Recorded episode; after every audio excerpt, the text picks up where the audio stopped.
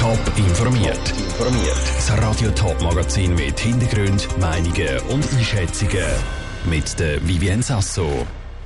Wie der Peter Spuler, der Verwaltungsrat von Stadler Rail, auf den grössten Auftrag der Firmengeschichte reagiert und warum der Kanton Zürich mehr Geld in die Selbstbestimmung von Menschen mit einer Beeinträchtigung stecken will, das sind zwei von den Themen im Top informiert. Es ist die Nachricht vom Tag für die Ostschweiz. Der Thurgauer Zugbauer Stadler Rail aus Busnang hat den grössten Auftrag der Firmengeschichte an Land gezogen. Dabei geht es um die Produktion von mehreren hundert Zügen, die sowohl als Zug, aber auch als Tram können eingesetzt werden Auf Gleis sollen die dann zu Deutschland und zu Österreich. Und obendrauf gibt es für die Stadler auch noch einen Instandhaltungsvertrag von 32 Jahren. Alles zusammengerechnet hat der Auftrag also einen Wert von gut 4 Milliarden Euro.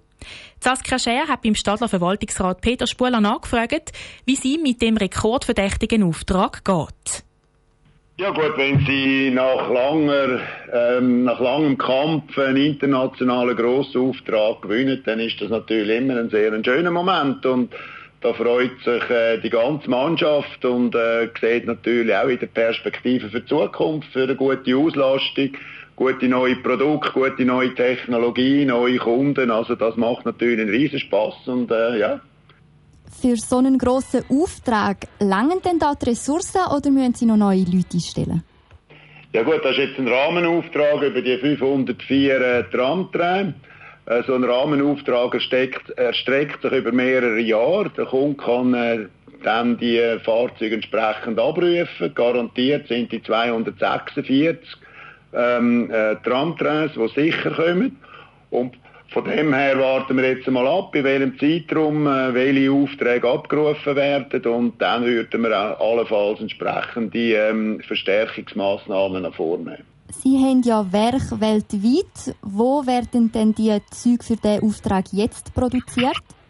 Also das Produkt Tramtrain Citylink äh, ist in Valencia, im Kompetenzzentrum Valencia daheim.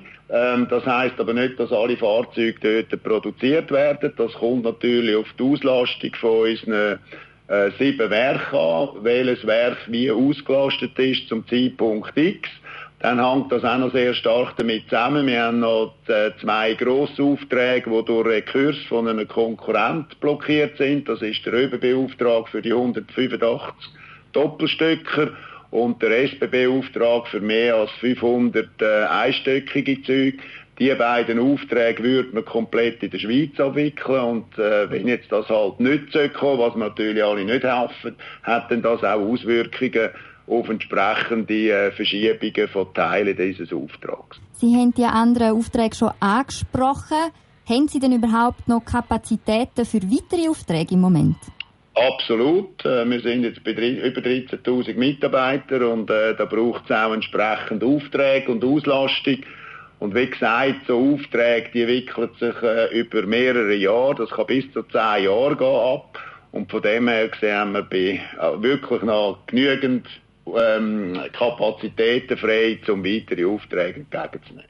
Der Verwaltungsrat vom Thurgauer Zugbauer Stadler Rail, der Peter Spuler, im Gespräch mit der Saskia Scher.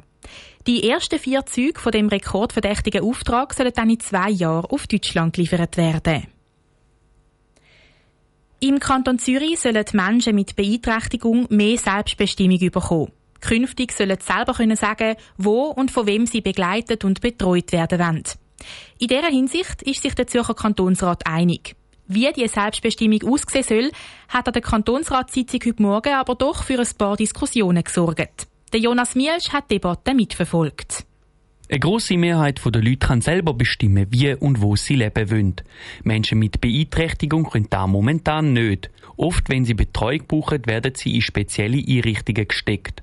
Da wie Betreuung in den Einrichtungen finanziert wird und privat eben nicht. Das soll sich jetzt ändern, wie die SVP-Kantonsrätin Susanne Lisibach erklärt. Das neue Gesetz schafft die Grundlage für einen selbstbestimmten Leistungsbezug durch Menschen mit Behinderung. Anstelle der Objektfinanzierung wird es neu die Subjektfinanzierung geben. Das heißt, statt der Institutionen werden die Betroffenen nun direkt unterstützt. Eine Gruppe von der SP, Grünen und der EVP haben einen Minderheitsantrag eingereicht.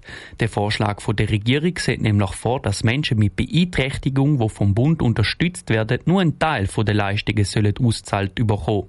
Doch für viele lange da nicht. Darum fordert der SP-Kantonsrat Andreas Dauru. Gerade diese Personen sind sehr wohl in der Lage, einen Geldbetrag zu verwalten. Und dann macht es eben auch vielfach Sinn, wenn sie den vollen Betrag erhalten, als wenn Teilbeträge in Vouchers ausbezahlt werden müssen. Es können vielleicht aber auch Personen geben, die eine Kombination von Betrag und Voucher wünschen. Der Minderheitsantrag der linken Partei ist aber abgelehnt worden. Somit wird der Betroffene also nur ein Teil auszahlt. Der zuständige Zürcher Sicherheitsdirektor Mario Fer ist mit dem Ergebnis zufrieden. Freut mich außerordentlich, dass diese Vorlage hier diese breite Zustimmung findet. Das ist ein enorm wichtiges Zeichen für die Menschen mit Behinderung, dass keine Parteipolitik gemacht worden ist, dass alle sich hinter diese Vorlage stellen können. Meine Damen und Herren, es ist die wichtigste sozialpolitische Vorlage dieses Regierungsrates. Der Kanton Zürich übernimmt mit dem neuen Selbstbestimmungsrecht Selbstbestimmungsgesetz schweizweit eine Vorreiterrolle. Der Beitrag von Jonas Miesch. Die zuständige Kommission für soziale Sicherheit und Gesundheit hat bei der Ausarbeitung von dem Vorschlag eng mit dem Behindertenverein zusammengearbeitet. Darum ist der Vorschlag im Kantonsrat auch direkt auf grosse Zustimmung gestoßen. Sie haben sich duelliert, gestritten und sich gelobt. Am gestrigen Top-Politpodium zu den Erneuerungswahlen vom Winterthurer Stadtrat haben die sieben amtierenden Stadträte und drei neue Kandidierende eineinhalb Stunden lang eine Bühne bekommen. Nora Züst hat die Sendung mitverfolgt und fasst Highlights nochmal zusammen.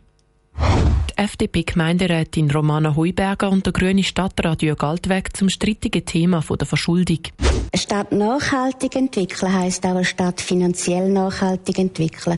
Weil was wir im Moment machen, ist eine Schuldenwirtschaft zulasten von unseren Kindern. Wir haben nur Schulden für unsere Gebäude, Feuerwehrauto und so weiter. Wir haben keine Konsumschulden, das heisst, wir geben kein Fremdgeld aus für Löhne beispielsweise, sondern entsprechend Investitionen sind wirklich in Schulhäuser drin.